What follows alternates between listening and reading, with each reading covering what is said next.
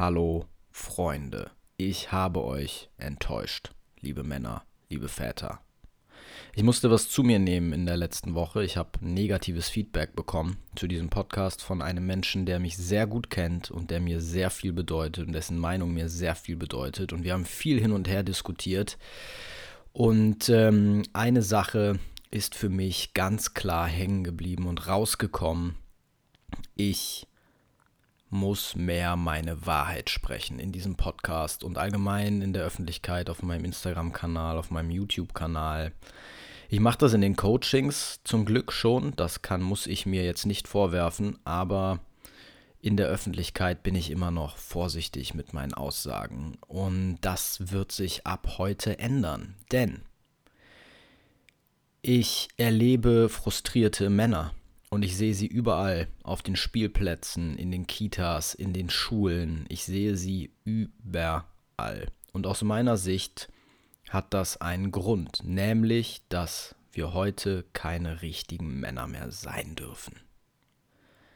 Dass wir keine Eier mehr haben, dass wir keine Mission haben, dass wir irgendwelche Jobs machen, in unseren Familien hängen, uns den ganzen Tag um die Kinder kümmern und so weit entfernt sind von dem, was uns als Männer ausmacht, dass wir weichgespülte Buckdackel sind und unseren Frauen hinterher dackeln und versuchen bloß keinen Streit oder Konflikt mit den Frauen hervorzurufen und deswegen alles tun, damit es ihnen gut geht und gar nicht verstehen, was wir dabei uns selbst, unseren Frauen und unseren Kindern antun dieses Thema muss auf die Straße. Und wenn du noch nicht so richtig verstehst, was ich meine, dann erzähl mir doch mal, wie es bei dir so im Bett läuft. Wie ist dein Sexleben, mein Freund? Wie läuft's? Hast du häufig Sex, regelmäßig Sex? Aber was noch viel wichtiger ist, wie ist dein Sex? Wie ist die Qualität? 69 im Handstand oder doch eher immer die gleichen zwei Stellungen? Das ist wichtig. Und es ist ein Thema, was so totgeschwiegen wird, wo Männer nicht drüber reden, wo auch Pädagogen vor allem nicht drüber reden, als hätte das keine Relevanz für eine Familie. Ich kann euch sagen, was, mein, was ich glaube, warum das so ist, aber das alles machen wir nach dem Intro. Viel Spaß bei der heutigen Podcast-Folge zum Thema Nice Guy Syndrom.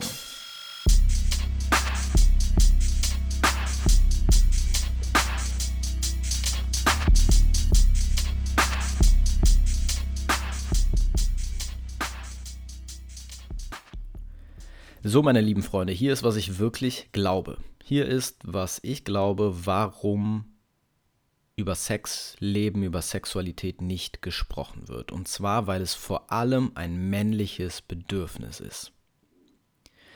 Uns Männern ist Sex wahnsinnig wichtig. Und wir führen Beziehungen aus, also überwiegend wegen Sex. Ja, wie sagt Rollo Tomassi so schön, Frauen haben Sex, um Beziehungen zu führen, um in eine Beziehung zu kommen und Männer kommen in eine Beziehung, um Sex zu haben.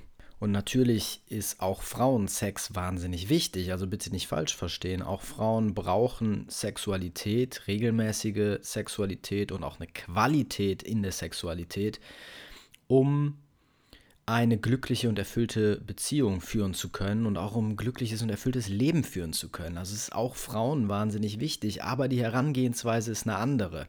Und das, was wir beim Sex empfinden, ist anders. Unsere Rollen sind anders und das lässt sich am leichtesten evolutionsbiologisch erklären, wo es natürlich die evolutionäre Aufgabe des Mannes ist, seinen Samen zu verbreiten. Am besten möglichst schnell, am besten möglichst effektiv und am besten mit möglichst vielen, möglichst attraktiven Frauen. Ja, weil das natürlich Zeiger für Gesundheit sind und für Fertilität. Und deswegen möchten wir, wenn wir jetzt unseren primalen Sinn mal reinnehmen, schnellen, einfachen Sex. Und nach dem Orgasmus ist für uns der Job erledigt. Ziel erreicht. Und bei Frauen ist es komplett anders. Für Frauen hat Sexualität immer auch etwas mit Entspannung und Vertrauen zu tun, ja, weil natürlich evolutionsbiologisch der Sex mit einem Mann für eine Frau auch tödlich ausgehen kann und gefährlich sein kann, weil sie eben schwanger wird. Und da muss ich natürlich gut überlegen, von wem lasse ich mich schwängern, mit wem habe ich Sex, wen lasse ich rein. Und das meine ich schon auch im übertragenen Sinne, ja, die, die Energie, die hinter einer Frau steht bei der Anbahnung von Sex, ist eben, wem öffne ich mich? Erlaube ich das? Und die Energie des Mannes ist, ich habe ein Ziel, ich will da rein. Das heißt, der Mann muss die Frau öffnen. Er muss dafür sorgen, dass sie sich entspannt. Du kannst ja mal überlegen, also wenn du jetzt, ähm, also als Mann bin ich sicher, stimmst du mir schon zu. Ich kann mir vorstellen, dass einige Frauen, ich erlebe immer wieder den Aufschrei von Frauen dann, ähm, von wegen, hey, also Sex ist uns genauso wichtig wie Männern. Nee, nee, ist es nicht. Und ähm, du kannst dir hier mal Interviews zum Beispiel anschauen von Frauen, die aufgrund von Bodybuilding oder von Trans-Männern ähm, Interviews reinziehen, die eine Hormontherapie gemacht haben und die ihr Testosteronlevel massiv gesteigert haben. Und die verstehen plötzlich. Und was die erzählen, ist wahnsinnig, wahnsinnig spannend und interessant. Ja? Die verstehen nämlich plötzlich, wie es ist, ein Mann zu sein. Und die erzählen auch, oh Gott, ich bin durchgehend horny. Und äh, gesunden Männern geht es so. Gesunde Männer können immer, es sei denn, sie haben gerade. Und das ist ein Unterschied, auf den wir drauf zeigen müssen, ja, den wir uns angucken müssen. Und du kannst auch mal überlegen, wenn du eine Frau bist, wie oft wäre denn dein absoluter Traum? Ja? Also du triffst einen Genie in der Flasche und kannst dir einfach aussuchen, wie häufig du Sex hast. Ähm, dann, was würdest du sagen? Und dann kannst du die Frage mal deinem Mann stellen. Und die Antwort von Männern ist fast durchweg, ja, ich sag jetzt mal Männern unter 50 und gesunden Männern vor allem, am liebsten mehrmals am Tag. Zweimal am Tag. Vielleicht einmal am Tag. Aber seltener wird es kaum geben, wenn er Mann gesund ist und wenn die Beziehung gesund ist. Wenn eine Frau gesund ist und die Beziehung gesund ist, dann wird sie trotzdem sagen, alle paar Tage. Wahrscheinlich wird sie sowas sagen wie, wenn mir danach ist. Das ist wahrscheinlich die ehrlichste weibliche Antwort. Ja, immer dann, wenn mir eben danach ist. Okay, also ich glaube, die Unterschiede habe ich klar gemacht und wichtig ist einfach zu verstehen, dass es für dich als Mann ein wichtiges Bedürfnis und ein ganz normales und gesundes Bedürfnis ist, regelmäßigen Sex zu haben. Und die männlichen Bedürfnisse sind in unserer Familiendiskussion einfach völlig egal. Die werden totgeschwiegen, darüber wird nicht geredet und nicht mal Männer trauen sich darüber zu reden, weil natürlich sie im Rahmen des bösen Patriarchats der letzten 10.000 Jahre schuldig geworden sind, schuldig am Sexismus, an ja, was eigentlich noch? Also Sexismus fasst es eigentlich schon sehr gut zusammen, würde ich sagen. Wir Männer wollen bloß keine Sexisten sein. Dazu kommt, dass unsere Väter uns Männer, meine Generation, natürlich überhaupt nicht erzogen hat haben, hat, du weißt schon, sondern eigentlich nur unsere Mütter. Und die haben uns natürlich beigebracht, sei immer lieb zu Frauen, sei respektvoll, sei immer nett, sei ein nice guy, sei ein netter Typ, netter Junge.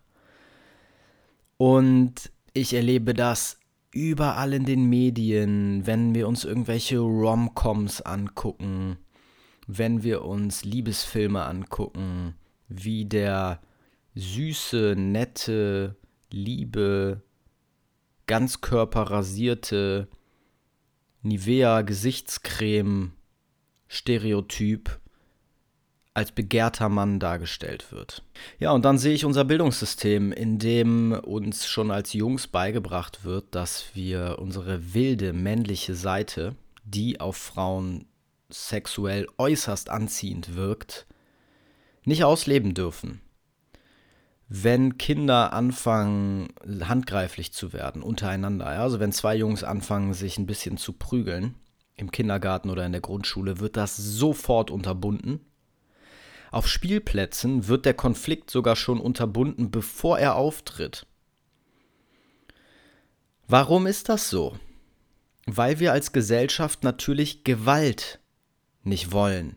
Aus gutem Grund und völlig zu Recht. Aber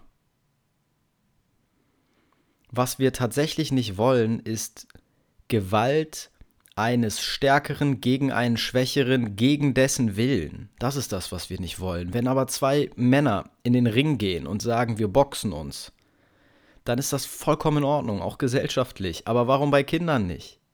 Wenn zwei Kinder einen Konflikt haben und den austragen wollen, dann sollten wir sie lassen. Wir sollten natürlich dabei bleiben, das Ganze beobachten und den Zeitpunkt erkennen, an dem jemand nicht mehr will und dann einschreiten, wenn der Stärkere den Schwächeren fertig macht. Habe ich aber in diesem Podcast auch schon drüber geredet. Aber auch das ist nur ein weiterer Aspekt.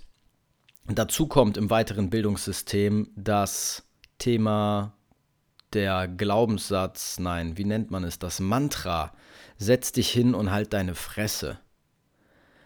Und die Jungs da draußen, die heranwachsenden Männer, sind nicht gebaut, um sich hinzusetzen und die Fresse zu halten. Sie sind gebaut, um rauszugehen, um Sachen zu bauen, um Dinge zu erschaffen, um einer Mission nachzugehen. Und das klingt immer so, ja, deine Mission, da wird man gleich wieder, und hier könnt ihr den gesellschaftlichen Diskurs sehr gut sehen, man wird gleich wieder klein gemacht, wenn man von Mission redet, weil das Stereotyp männlich ist und wir wollen ja raus aus diesen Rollenbildern und so weiter und so weiter. Und du merkst an dieser Stelle jetzt auch die Kritik, wenn du dir die Folge zum, in der letzten Woche anhörst, wo die herkommt. Da habe ich nämlich nicht genug bin ich nicht genug für meine Meinung gegangen. So war der Vorwurf, wobei ich sagen muss, wir haben über das Buch von Tillmann Prüfer geredet und ich habe nicht das Gefühl gehabt, dass wir über mich reden. Aber ich verstehe die Kritik und ähm, das ist, was ich glaube. Das ist, was ich erlebe da draußen. Und es gibt Ausnahmen von dieser Regel. Es gibt Jungen, die sehr gerne und auch aus ihrer natürlichen, intrinsischen Motivation heraus lieber still sitzen und stille Dinge tun. Aber von denen spreche ich hier nicht. Ich spreche von den anderen 90 Prozent von denen, die eigentlich in den Wald gehören, die lernen müssen, mit ihrer ihnen angeborenen Dominanz und ihr Machtstreben umzugehen und das richtig zu kanalisieren, ihre Energie zu kanalisieren. Und das schaffst du eben nicht, indem du jemanden hinsetzt und ihm sagst, er soll still sitzen bleiben und die Fresse halten. Aus meiner Sicht werden tatsächlich pubertierende Jungen vom Schulsystem kastriert. Und wie sollen aus diesen Jungen dann richtige Männer werden, die mit ihrer männlichen Energie im Kontakt sind, die wissen, was es heißt, mit einer Axt einen Baum zu zerhacken? Ganz ehrlich, wie viele der 20-Jährigen da draußen haben überhaupt in ihrem Leben schon mal Holz gehackt? Wenn wir Glück haben, dann sind diese Jungen in einem Sportverein wo sie diese, diese männliche Energie, von der ich rede, durchaus ausleben können. Aber wie viele sind das? Und stattdessen lernen sie schreiben und rechnen. Und ich will das ja alles nicht kleinreden, aber ich glaube, ihr wisst, was ich meine. Ich glaube, meine, meine Haltung ist klar geworden. Und aus diesen Jungen werden dann eben keine Männer, sondern sie bleiben Jungen. Und dann bekommen sie selbst Kinder. Und ich sehe sie auf dem Spielplatz und rede mit denen und sehe sie in Seminaren und Workshops und für Gespräche, erlebe sie im Coaching. Ich glaube, es gibt kaum jemanden in Deutschland mit vielleicht 10, 15 Ausnahmen, die so nah an Vätern dran sind wie ich. Und ich erlebe, eine ganze Menge Nice Guys. Woran erlebe ich, woran sehe ich das? Woran merke ich das? Ich sehe diese Männer mit ihren Frauen. Auf Spielplätzen, ich, ihr wisst wo. Ich sehe diese Männer mit ihren Frauen und ich sehe keine guten, stabilen Beziehungen, in denen die Frau den Mann begehrt. Weißt du, wie eine Frau einen Mann anguckt, den sie bewundert, den sie wirklich attraktiv findet, von dem sie denkt, Alter, ist das ein Mann? Diesen Blick, wann hast du den das letzte Mal von deiner Frau bekommen? Und ich sehe diesen Blick auf Spielplätzen gar nicht mehr. So gut wie gar nicht mehr. Es gibt einige wenige Ausnahmen, aber die Beziehungen sind puh, Alter. Es fällt mir echt schwer darüber zu reden, weil es so schmerzhaft ist, sich das anzugucken. Und die Frage ist, warum ist das so? Und ganz oft höre ich dann, ja, man ist dann lange zusammen, dann kommt ein Kind da rein. Und dann haben wir ja auch diese ganzen Paar- und Beziehungstherapeuten, die dann genau das erzählen. Ja, ihr müsst mehr reden, ihr müsst mehr kommunizieren, ähm, irgendwie über eure Bedürfnisse sprechen. Und das Thema, der Grund ist aber ein ganz anderer. Der Grund ist, dass die Frau zu ihrem Mann nicht aufschaut, weil der Mann kein Mann ist, zu dem man aufschaut, weil er es nie gelernt hat. Und sobald Männer das entwickeln, sobald Männer diese Qualitäten entwickeln und die Frau wieder anfängt, zu ihnen aufzuschauen, sie zu bewundern, auch wieder spitz zu werden und mit dem Mann ins Bett zu wollen und den anzuhimmeln und horny zu werden, wenn sie ihn sieht und wenn er redet, wenn sie zu diesen Männern werden, dann läuft auch die Beziehung wieder. Jedes einzelne Mal. Und es gibt auf jeden Fall auch Männer, die erlebe ich auch, sehr viel seltener, aber es gibt sie, die diese Qualitäten haben, von denen ich gleich sprechen werde, wo die Beziehung aber trotzdem nicht läuft. Und diesen Männern fehlt die Fähigkeit zu lieben.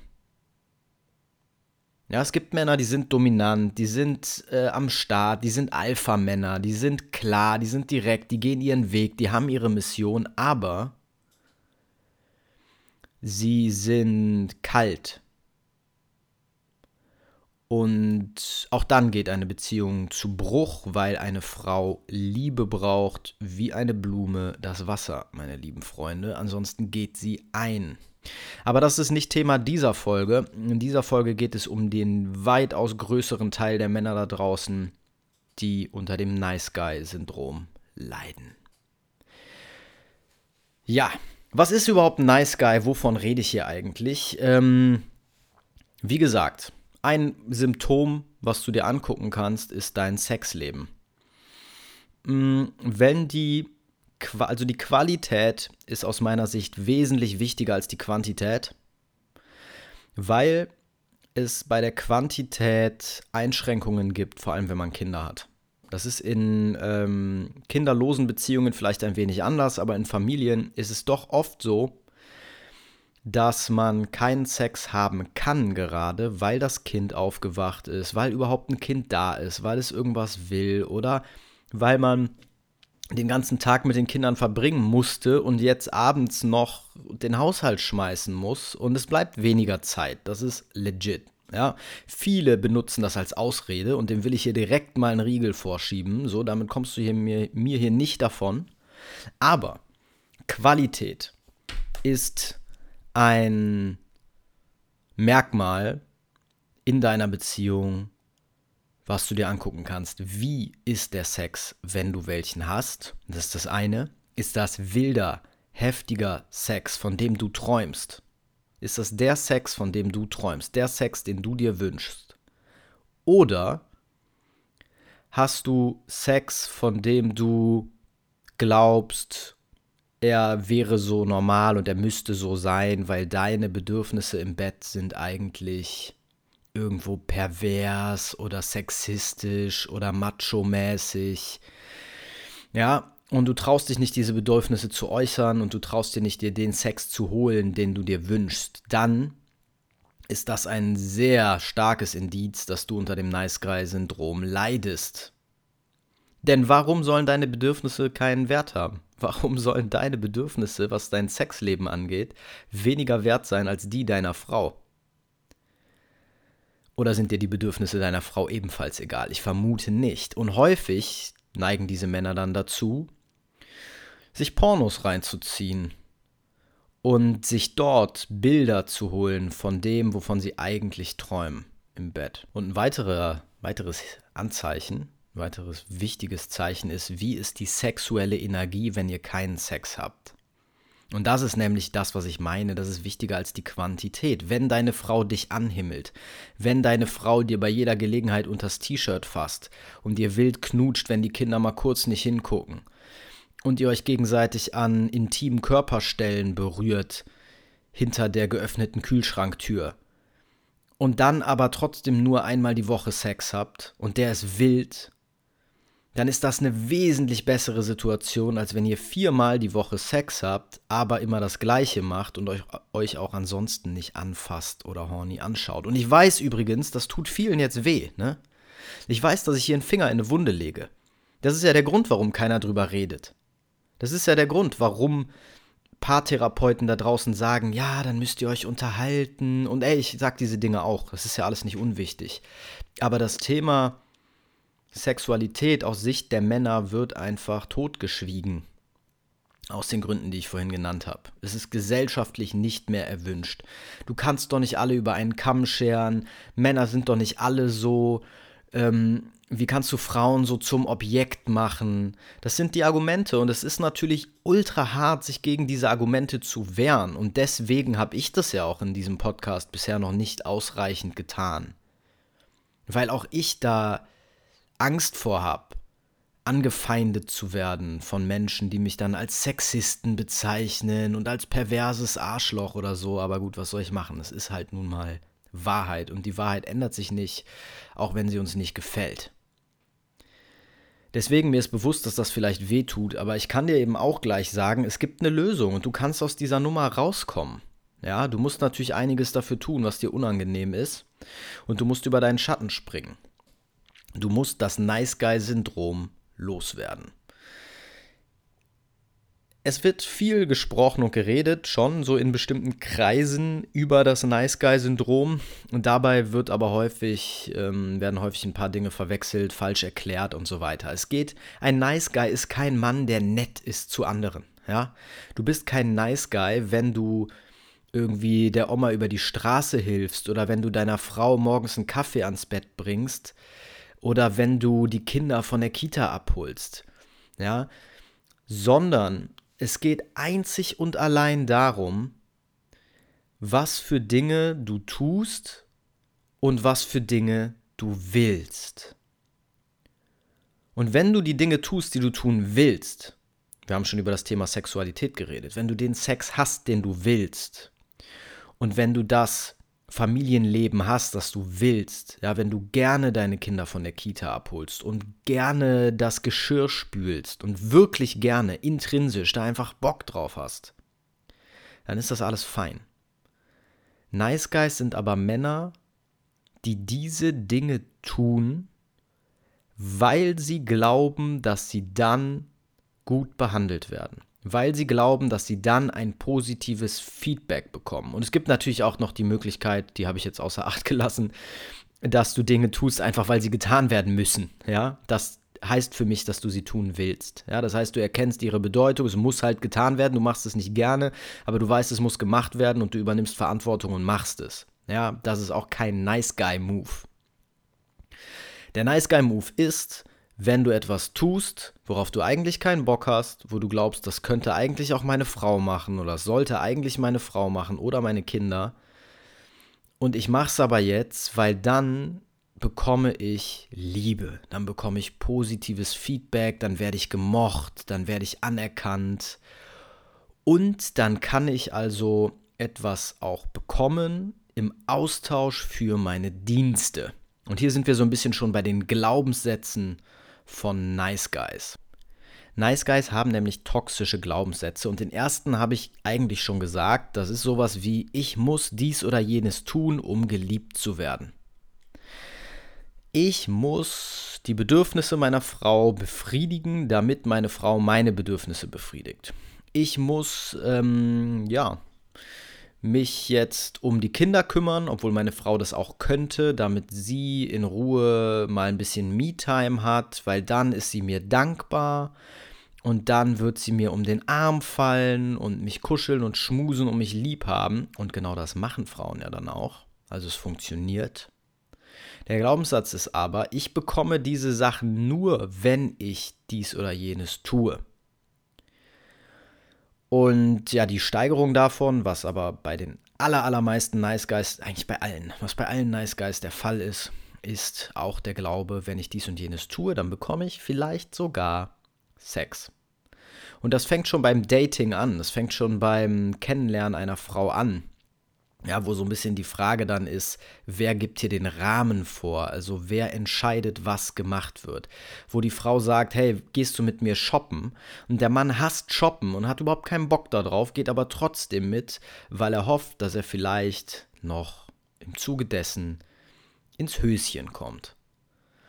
Und hier sehen wir eben, dass die Nice Guys, und hier darfst du jetzt mal wirklich ehrlich zu dir selber sein, das nicht persönlich nehmen. Ich kann vielleicht an dieser Stelle auch mal sagen, dass ich selber unter dem Nice Guy Syndrom gelitten habe. Und dazu sage ich aber gleich noch was. Ja, ich war selbst ein Nice Guy. Ich kenne diese ganzen Dinge, diese ganzen ähm, Glaubenssätze, ich kenne die Verhaltensweisen und das ist in keinster Weise bösartig, weil es viel unbewusst abläuft weil wir einfach verstanden haben, dass die Welt so läuft als Nice Guys. Aber der Nice Guy will am Ende auch Sex für seine guten Taten. Dafür macht er das. Deswegen geht er mit der Frau shoppen. Ja, und liebe Frauen, wenn ihr gerade zuhört, wenn ihr so Freunde habt und ihr sagt, ja, der ist mein bester Freund und der Mann ist heterosexuell. Und zwar, also es sei denn, er ist stockschwul. Aber es gibt auch viele Männer, die sind ein bisschen bi. Und ähm, wenn der Mann nicht komplett 100%ig schwul ist und dir die ganze Zeit Gefallen tut und irgendwie lieb und nett zu dir ist und so, dann ist er höchstwahrscheinlich ein sogenannter Orbiter. Ein Mann, der im Orbit einer Frau die ganze Zeit um sie herum schwebt und dir Liebe und nette Gefallen tut. Und diese Männer, liebe Frauen, verspreche ich euch, haben insgeheim die Hoffnung, irgendwann mal mit euch unter der Bettdecke zu liegen. Und wenn ihr mir das nicht glaubt, dann könnt ihr die ganz einfach testen. Ihr könnt ihnen einfach mal eine Nachricht schreiben. Hey, ich bin gerade horny, hast du Zeit? Und dann könnt ihr mal gucken, was die Männer antworten. Meine lieben Frauen, es tut mir leid, wenn ich euch da irgendwie vor den Kopf stoße, aber ähm, ja, es ist Wahrheit. Und auch hier mag es von 5000 Männern zwei geben, bei denen es irgendwie anders ist. Ähm, aber, Freunde, selten. Sehr, sehr selten. Und deswegen lasse ich diese Ausnahmen, die es vielleicht geben mag, hier einfach mal außen vor. Und du als Zuhörer, lieber Mann, gehörst sicher nicht dazu. Du bist sicher keine dieser Ausnahmen. Also, du hast vielleicht auch schon damals mit deiner Frau, bist du in das Restaurant gegangen und bist zu ihr gegangen zum Kochen, obwohl du eigentlich den Drang hattest, noch zu arbeiten oder so. Äh, weil du gehofft hast, insgeheim, du bekommst vielleicht Sex für deine guten Taten und das sind Nice Guy Moves, das sind Nice Guy Verhaltensweisen. Ein weiterer Glaubenssatz von Nice Guys ist, dass ihre Bedürfnisse, der Ausdruck ihrer Bedürfnisse dazu führt, dass sie verlassen werden. Wenn ich meiner Frau sage, dass ich dies und jenes will, dass ich dies und jenes Bedürfnis habe, dann wird sie sauer auf mich sein und wird sie mich verlassen. Da kannst du mal reinspüren, weil das ist kräftig und das ist bei mir auf jeden Fall ein Glaubenssatz lange gewesen. Und es ist etwas, was ich immer noch spüre. Aber dazu komme ich gleich bei den Lösungen, bei dem, was du tun kannst. Ja, zum Beispiel, das, was ich schon gesagt habe, du willst eigentlich wilderen, heftigeren Sex, aber holst ihn dir nicht, weil du Angst hast, dass deine Frau dich dann abweist und ablehnt. Oder du willst, dass deine Frau sich mehr um die Kinder kümmert und du willst mehr arbeiten, aber traust dich nicht, das zu sagen, weil du Angst hast, dass deine Frau dann mit dir streitet und dich mit Liebesentzug bestraft oder ähnlichem. Oder was auch immer du für Bedürfnisse hast. Vielleicht bist du, hast du aufgehört, Fleisch zu essen wegen deiner Frau, willst du eigentlich Fleisch essen? Oder du willst eigentlich vegetarisch dich ernähren, aber das kann ja auch andersrum sein, ist auch egal. Aber du weißt schon, du hast Bedürfnisse und traust dich nicht, diese Bedürfnisse zu äußern. Und an dieser Stelle muss ich nochmal eine Lanze brechen und was sagen. In diesem ganzen feministischen Diskurs und bei allem Gelaber von Gleichberechtigung und wir müssen irgendwie alle gleich sein und ähm, bedürfnisorientierter Erziehung, wenn von einer Person in der Familie die Bedürfnisse hinten angestellt werden, dann ist es der Vater, Freunde. Können wir da uns mal drauf einigen? Guck dir doch mal Familien an und überleg mal, wer die meisten seiner Bedürfnisse nicht äußert und nicht dafür einsteht und die einfach hinten anstellt und es einfach stumm erträgt. Und das sind in 90% der Fälle die Väter. Könnt ihr mir sagen, was ihr wollt? Ja.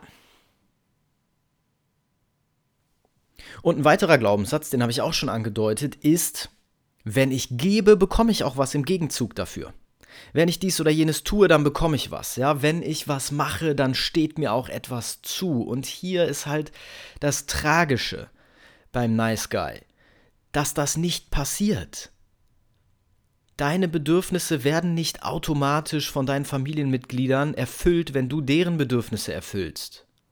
Weil es ist eine traurige Wahrheit von Menschen, dass du denen irgendwo, solange du dein Maul nicht aufmachst, scheißegal bist.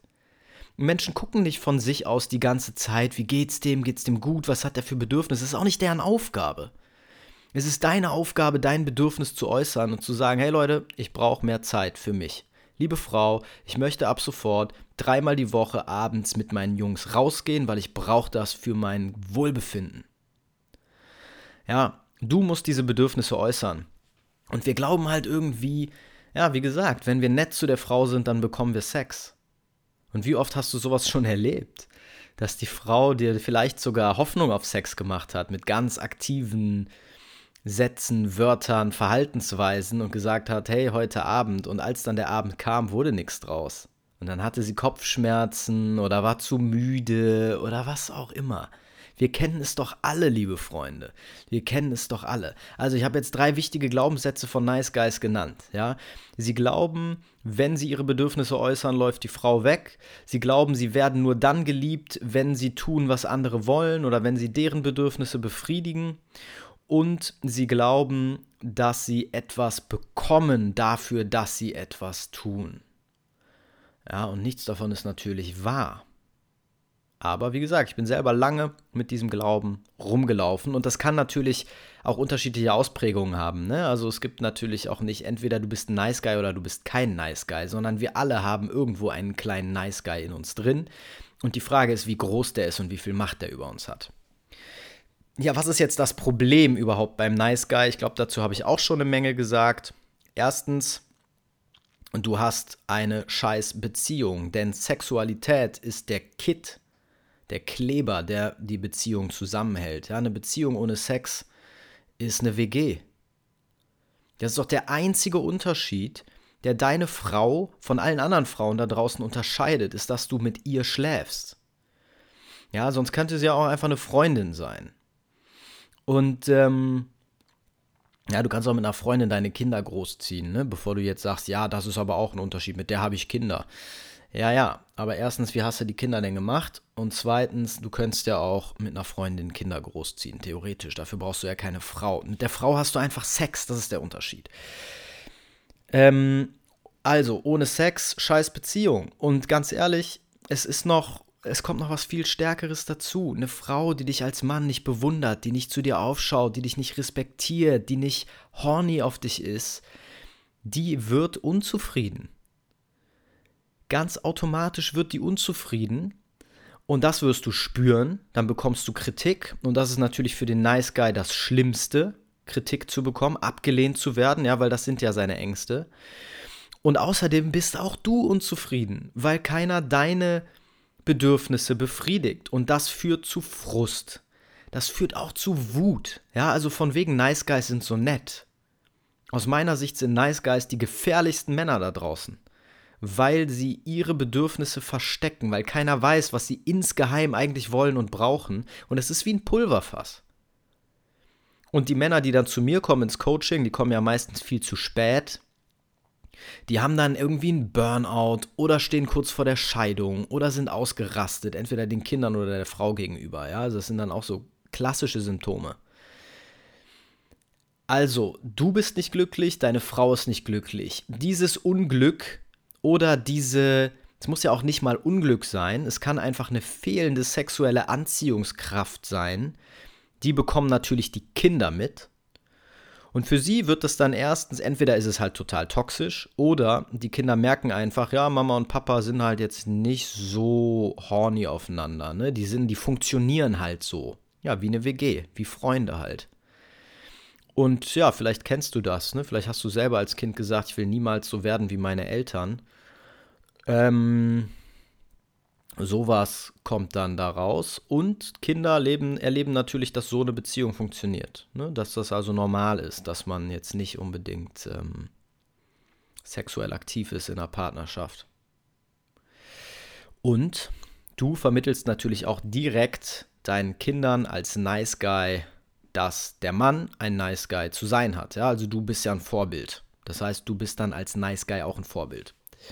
So, und hier kommen wir eben auch direkt zur Frage, weil das da anschließt zur nächsten Frage, wie wird man denn zum Nice Guy? Also wo kommt das Ganze überhaupt her? Und dann können wir uns eben angucken, was man tun kann.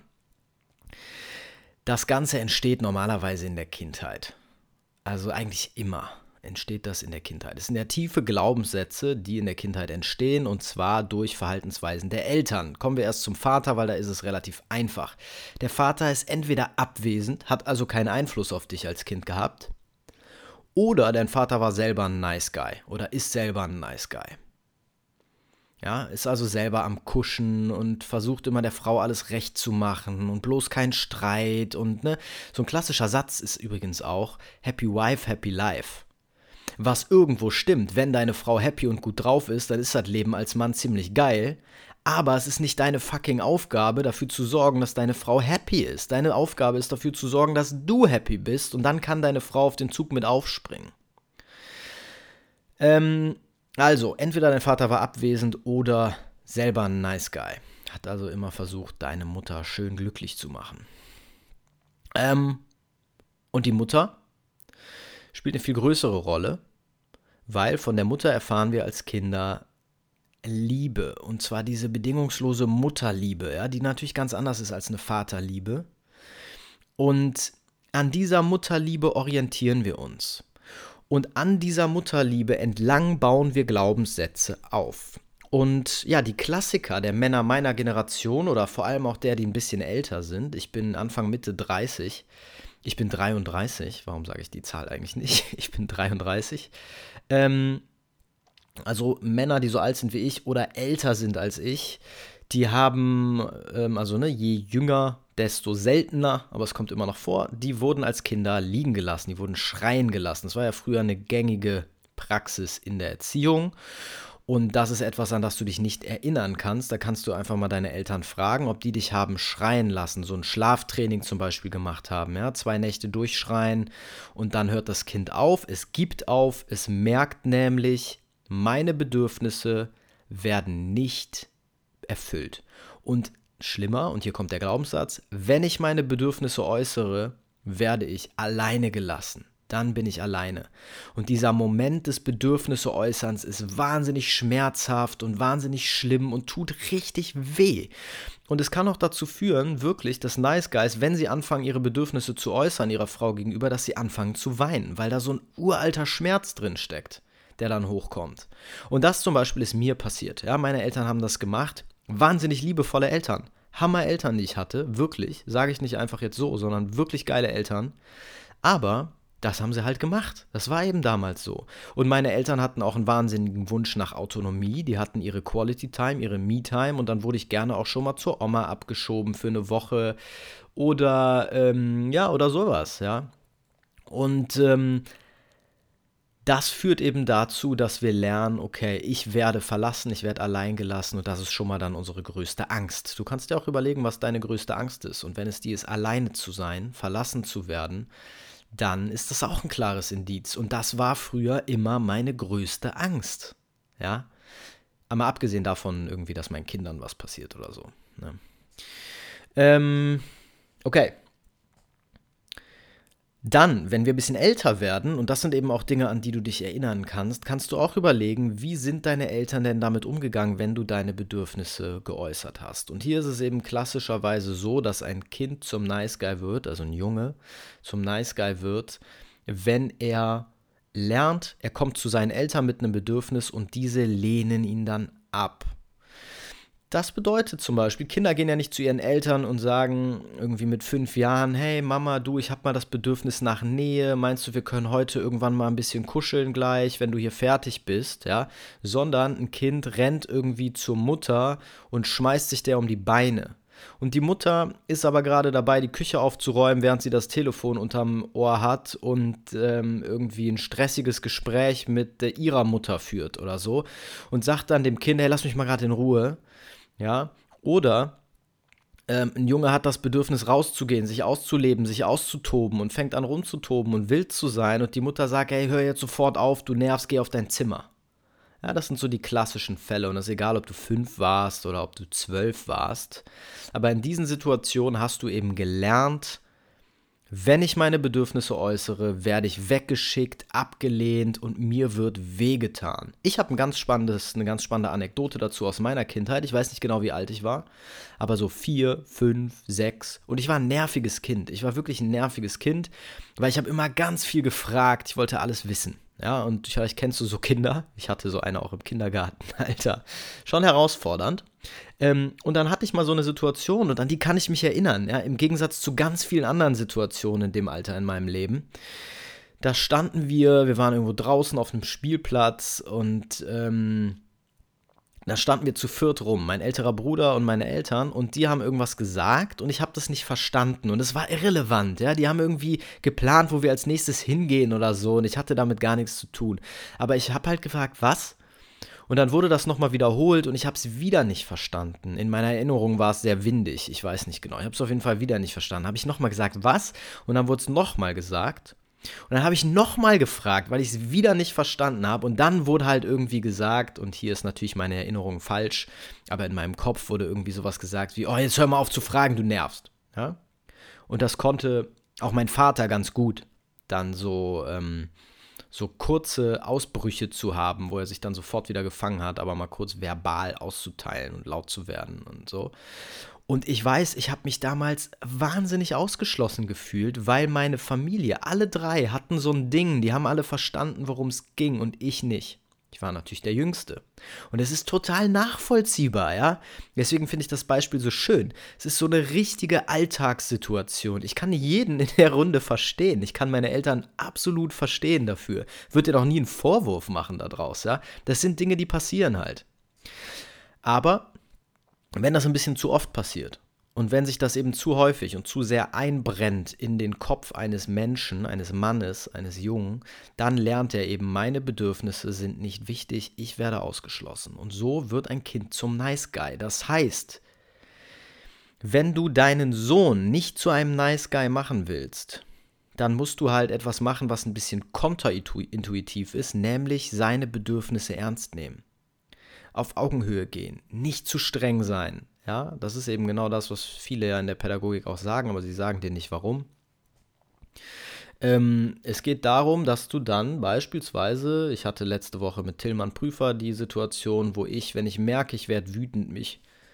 Moment musst du mal kurz husten, ähm, wo ich mich runterbeuge zu meiner Tochter und sage, hey du, ich merke gerade, ich werde langsam ein bisschen genervt, ich bin genervt, weil ich muss dies und jenes noch erledigen. Ich würde würd dich bitten, das ähm, zu akzeptieren und auf dein Zimmer zu gehen, was für dich zu machen. Wir unterhalten uns gleich. Ist das in Ordnung für dich? Und dann wurde ich halt gefragt, so, ja, ist das in Ordnung für dich? Du musst das doch entscheiden, du musst das doch bestimmen. Ja klar, ich muss hier für mein Bedürfnis einstehen, aber ich muss auch das Bedürfnis meiner Tochter abfragen. Und wenn sie mir dann sagt, nö, ist nicht in Ordnung, ich will jetzt mit dir reden, dann ja, Pech gehabt. Wir reden später. Aber wenn sie dann beispielsweise ihr die Tränen kommen und ich merke, oh Gott, sie hat gerade irgendein krasses Bedürfnis und ich sehe das, habe das einfach nicht gesehen, dann muss ich das zuerst befriedigen, weil ich bin der Erwachsene. Ja, da ist dann einfach das Bedürfnis des Kindes hat Vorrang. Aber danach muss ich natürlich dann mein Bedürfnis befriedigen. Und so sorge ich eben dafür, dass meine Tochter, ich habe eben keinen Sohn, aber meine Tochter nicht diese Glaubenssätze bekommt, die sich bei Frauen dann ganz anders auswirken. Darüber reden wir jetzt nicht, wir reden über Jungs. Also wenn du einen Jungen hast, kannst du dir auch hier klar machen, ja, selber das Nice Guy Syndrom abzulegen, hilft deinem Sohn, weil du ihm das dann nicht weiter vorlebst. Es hilft deiner Frau, weil sie dich wieder respektiert, geil auf dich wird, ja, Bock hat auf dich sexuell und äh, da entsteht eine Spannung, die so boah, die ist so gewinnbringend einfach für die ganze Familie, ja. Meine Kinder können meiner Frau und mir dabei zugucken, wie Beziehung funktioniert, nämlich auch leidenschaftlich. Sie hat auch einen leidenschaftlichen Teil, wo wir, ja, wo wir ähm, knutschen, während die Kinder im Raum sind und solche Dinge. Wie schön ist das denn? Wie wundervoll ist das denn, dass meine Kinder lernen, dass wir als Erwachsene so eine aktive Beziehung haben. Und das ist ja ein Ausdruck von Liebe. Ist, glaube ich, klar.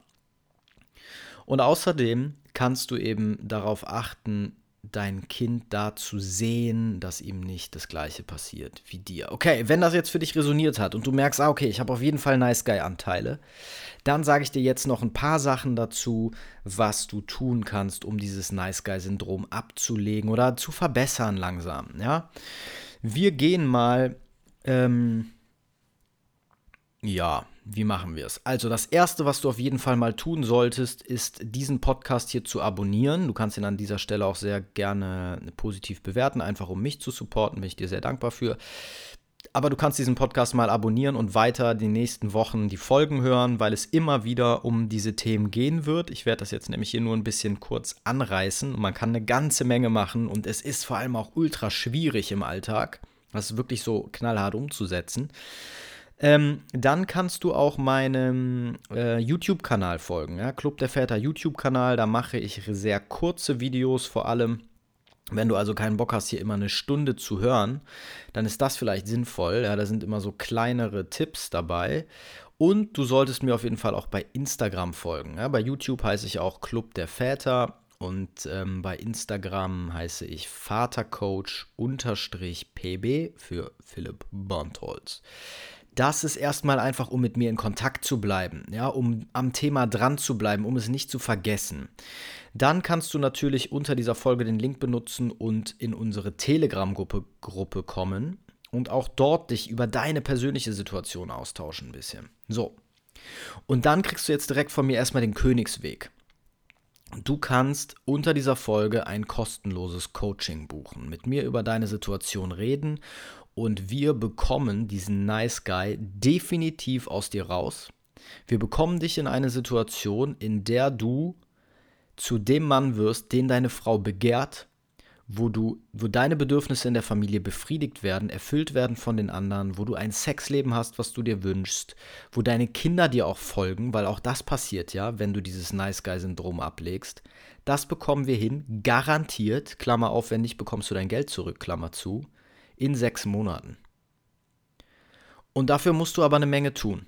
Das ist wie gesagt der Königsweg. Ja, da musst du dann auch mitziehen und dir den Arsch aufreißen und Dinge machen und über deinen Schatten springen, aus deiner Komfortzone rausgehen. Dann bekommen wir dich in sechs Monaten garantiert an diese Position.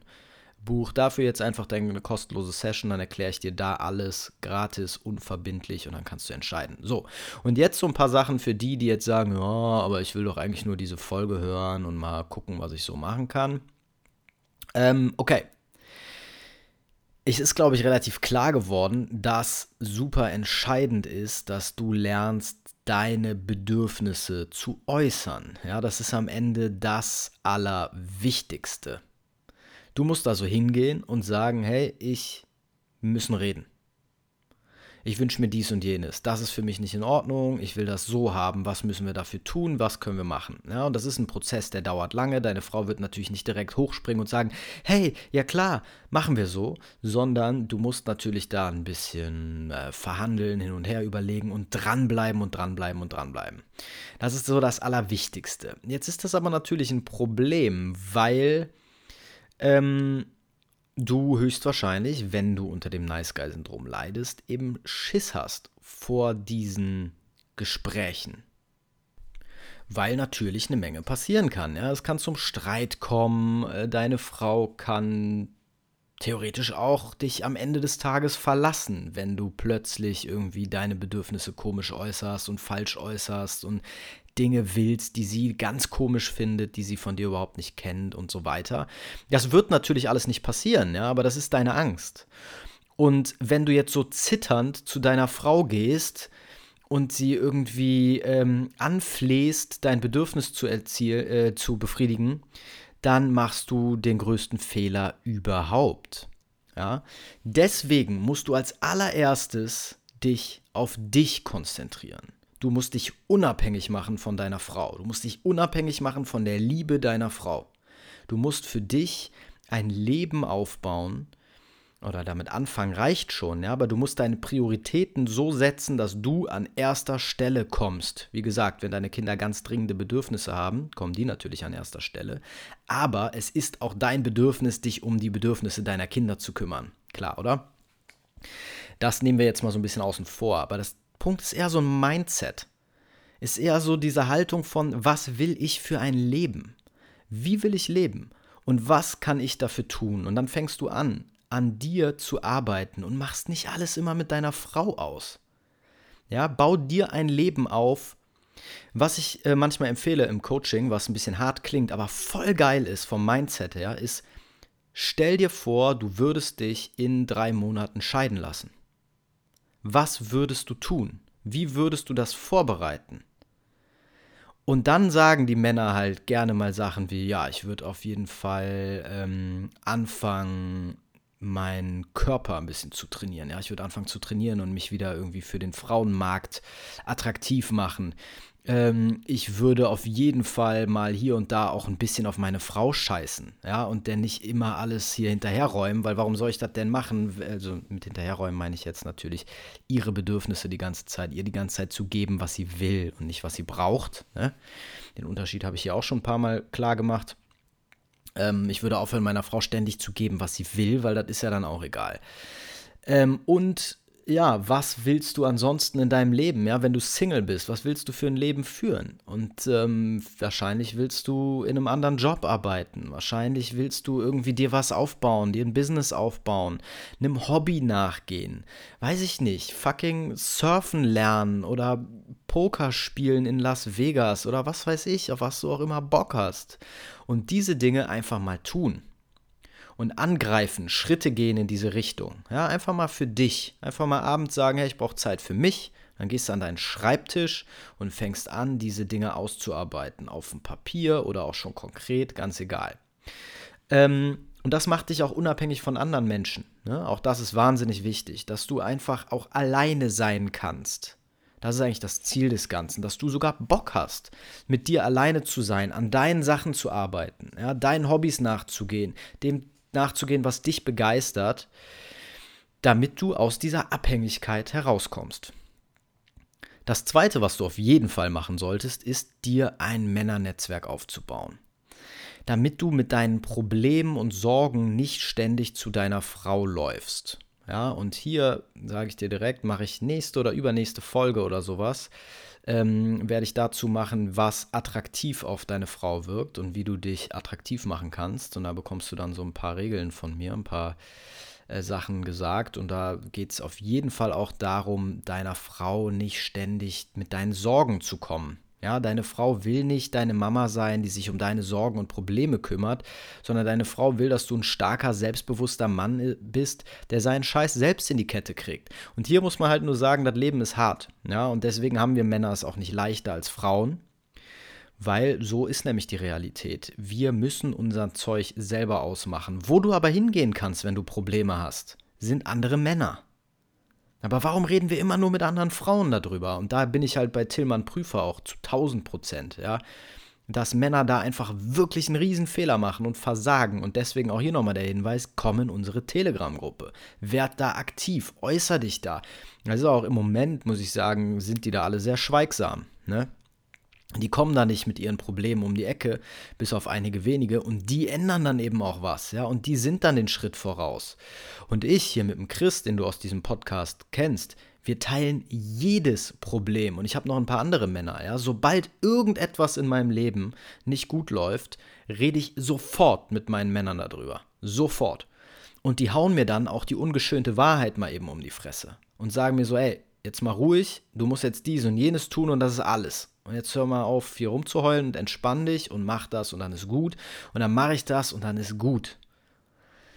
Wichtig, Männerkreis, ja, eine Runde von Männern und keine, wo ihr euch gegenseitig bemitleidet, bitte, sondern eine, die zielorientiert denkt. Ja, wo ihr nicht die ganze Zeit meckert über eure Frauen oder so. Sowas gibt es auch. Übelste Scheiße. Bitte auf gar keinen Fall machen. Es zieht dich nur viel tiefer in diese Nice Guy-Spirale rein. Ich hab's ja so schwer. Nein, Mann, du musst hingehen, anpacken, selber aktiv werden, dein Leben in eine Richtung lenken, in der du es haben willst. Und das entscheidest du unabhängig von dem, was deine Frau haben will. Okay. Also, du konzentrierst dich auf dich selber und du baust dir eine Männerrunde auf und dann musst du auf jeden Fall lernen, mit dem Streit, mit der Ablehnung, mit dem Shit-Tests deiner Frau umzugehen. Ja, und das funktioniert vor allem so, dass dich das emotional nicht mitnimmt. Wenn deine Frau schlechte Laune hat, wenn sie dich kritisiert, wenn sie rummeckert, wie oft erlebe ich das? ja, auf dem Spielplatz oder sonst wo, auch bei hier zu Hause. Ich erlebe das auch bei meiner Frau, dass sie mich kritisiert, rummeckert, ja. Ähm, und zwar wegen Kleinigkeiten. Das ist normal und es ist auch völlig okay.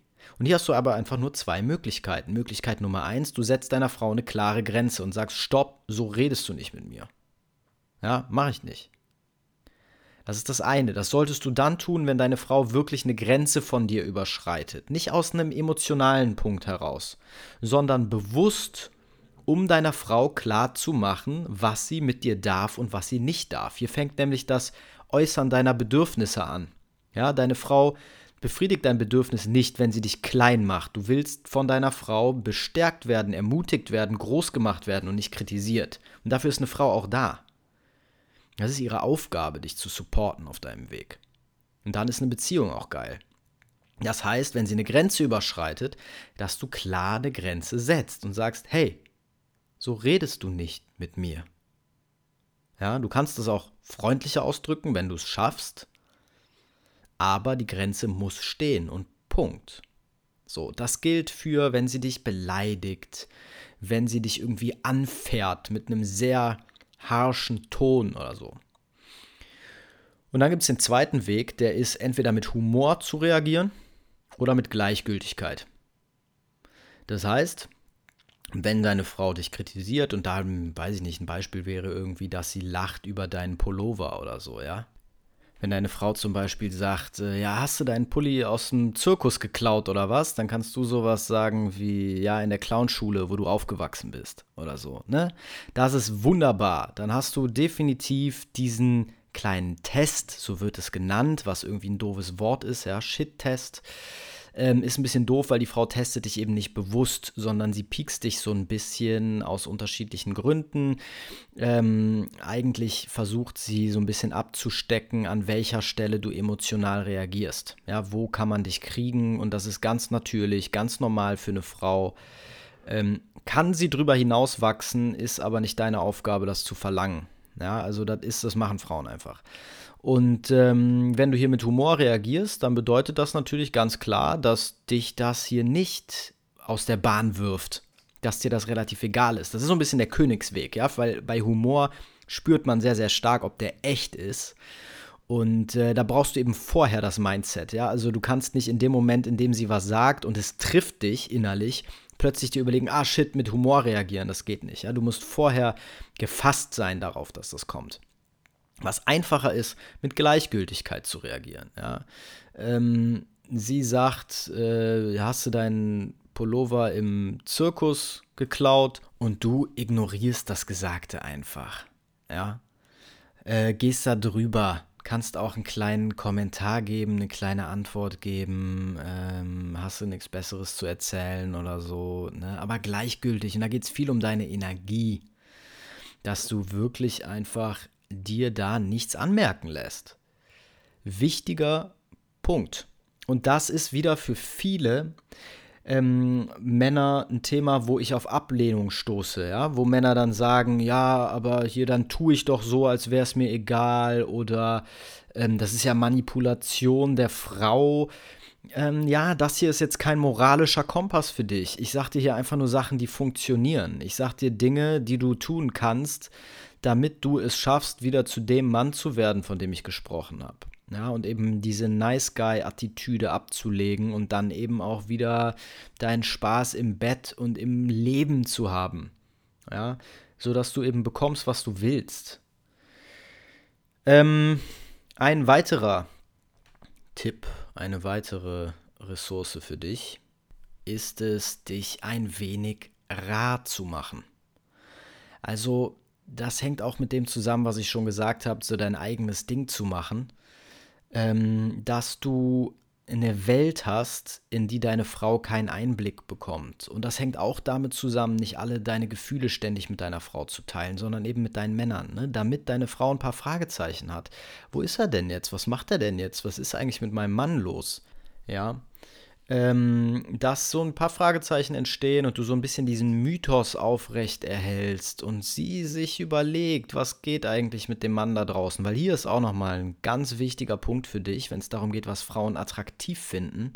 Und das erzähle ich nicht einfach so, dass es alles ähm, sehr, sehr valide belegt, weil Frauen werden eben regelmäßig befragt. Das ist ja ein Thema, was viele interessiert. Ne? Was findest du attraktiv? Kannst du gerne mal nach googeln. Ich werde aber auch noch eine Folge machen, in der ich ein paar Studien vorstelle für die, die auf sowas Wert legen. Es gibt viele empirische Studien dazu. Und es ist relativ klar, wenn du dir einfach den Satz merkst, Frauen stehen auf Männer, also damit meine ich, fühlen sich sexuell hingezogen, ja, finden diese Männer sexuell attraktiv ähm, die Männer, auf die erstens andere Frauen stehen und zweitens, wo andere Männer so sein wollen wie die. Und Männer wollen sein wie Männer, auf die andere Frauen stehen. Also reicht es eigentlich sogar, wenn du dir das merkst. Wenn du zu einem Mann wirst, den Frauen attraktiv finden, andere Frauen attraktiv finden, dann wird deine Frau dich auch attraktiver finden. Und wenn die mal so ein bisschen rätselt und grübelt, hm, was ist eigentlich hier, was ist eigentlich mit der von der Arbeit und so, dann lass sie ruhig da ein bisschen im Dunkeln. Du musst nicht immer alles erzählen. Ja, und da auch da wird uns natürlich wieder von der Gesellschaft komplett das Gegenteil erzählt. Ne? Zeig Gefühle, sei lieb und nett, rede mit deiner Frau. Wenn mir ein Mann erzählt, meine Frau ist meine beste Freundin, dann ähm, weiß ich, ich muss den als Kunden gewinnen. Weiß ich. Weil der, der reitet sich und seine Frau in die Scheiße. Und ähm, ja, einen letzten Tipp habe ich noch für dich und der ist das Thema körperliche Fitness. Mach Sport, mein lieber Freund. Am besten funktionales Krafttraining. Am besten machst du eine Art von Sport, die deinen Testosteronspiegel erhöht eine Art von Sport, durch die du, durch die du dich kraftvoll und sexy fühlst. Und das passiert eben, wenn wir schwere Sachen hochheben. Ja, Gewichte heben. Lass dir das mal richtig zeigen, wenn du überhaupt keine Ahnung davon hast. Geh ins Fitnessstudio, melde dich irgendwo an. Lass dir das richtig zeigen von einem guten Trainer. Zahl da gerne auch mal Geld für drei, vier ähm, Stunden Personal Training mit jemandem, der dir wirklich mal geile Übungen zeigt und dann fang mal an, deinen Körper aufzubauen. Weil was dann passiert, ist krass. Erstens, du entwickelst dich hormonell, ja, du wirst gesünder, dein Testosteron wächst, du hast mehr Sexualenergie, du bist insgesamt fitter, hast mehr Energie und Energie ist sexy. Du hast auch mehr Energie für deine Kinder und so weiter. Du wirst auch im Kopf besser funktionieren. All das ist nachgewiesen. Ähm, du fühlst dich stärker, kraftvoller, du wirst stolz auf dich. Ja, du fühlst deine Muskeln und deinen Körper und bekommst damit ein neues Selbstvertrauen. Und, und das ist echt nicht unerheblich, deine Frau fängt an, sich zu fragen, was denn plötzlich los ist. Genau wie es übrigens auch so ist, da muss ich an der Stelle dir direkt schon wieder wehtun, wenn du in einer Beziehung bist, ohne wildes Sexleben, und deine Frau fängt an, Sport zu machen, dann tut sie das höchstwahrscheinlich für andere Männer.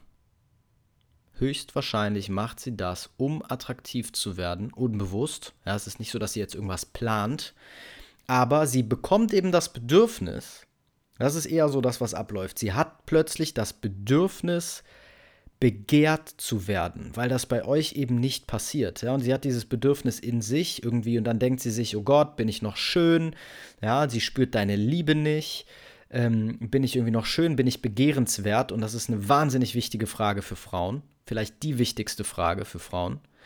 Und dann wollen sie an ihrer Begehrenswertheit arbeiten. Und deswegen haben sie die Motivation, zum Sport zu gehen. Also nicht so, dass sie irgendwas planen, wie gesagt. Ne? Das kommt dann oft rüber.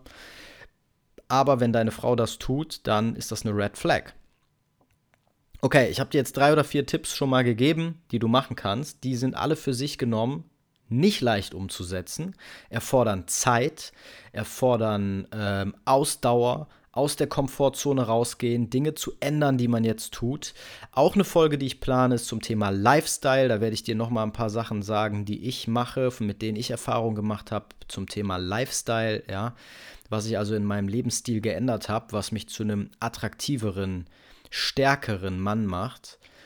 Ähm, ja, wie gesagt, ich habe das alles hinter mir. Ich war selber ein Nice Guy. Ich habe die Erfahrung gemacht. Deswegen verstehe ich diese Männer sehr, sehr gut. Und deswegen ist das auch mein absolutes Spezialgebiet. Hierin bin ich Experte, wenn es darum geht, Männer aus dieser Situation, die ich in dieser Folge beschrieben habe, rauszuholen.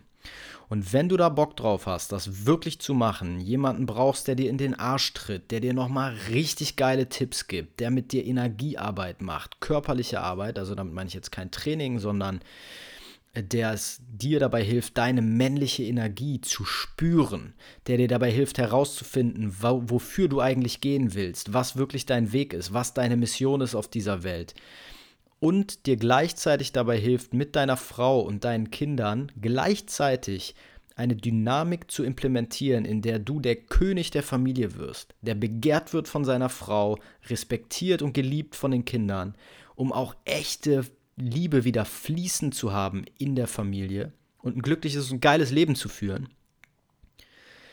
dann habe ich den perfekten, genau auf dich zugeschnittenen Coachingplan entwickelt. Und ich arbeite gerade noch an einem fetten Seminar, um das auch mit einer Gruppe machen zu können. Beides geht über ein halbes Jahr. So viel brauchst du einfach, um zu diesem Mann zu werden. Aber dafür kann ich es dann auch garantieren. Also wenn du darauf Bock hast, klick unter diesem Link, unter dieser Folge auf den Link, buch deine kostenlose Session und wir sprechen nochmal im Detail darüber, ob ich dir in deiner Situation genau damit helfen kann.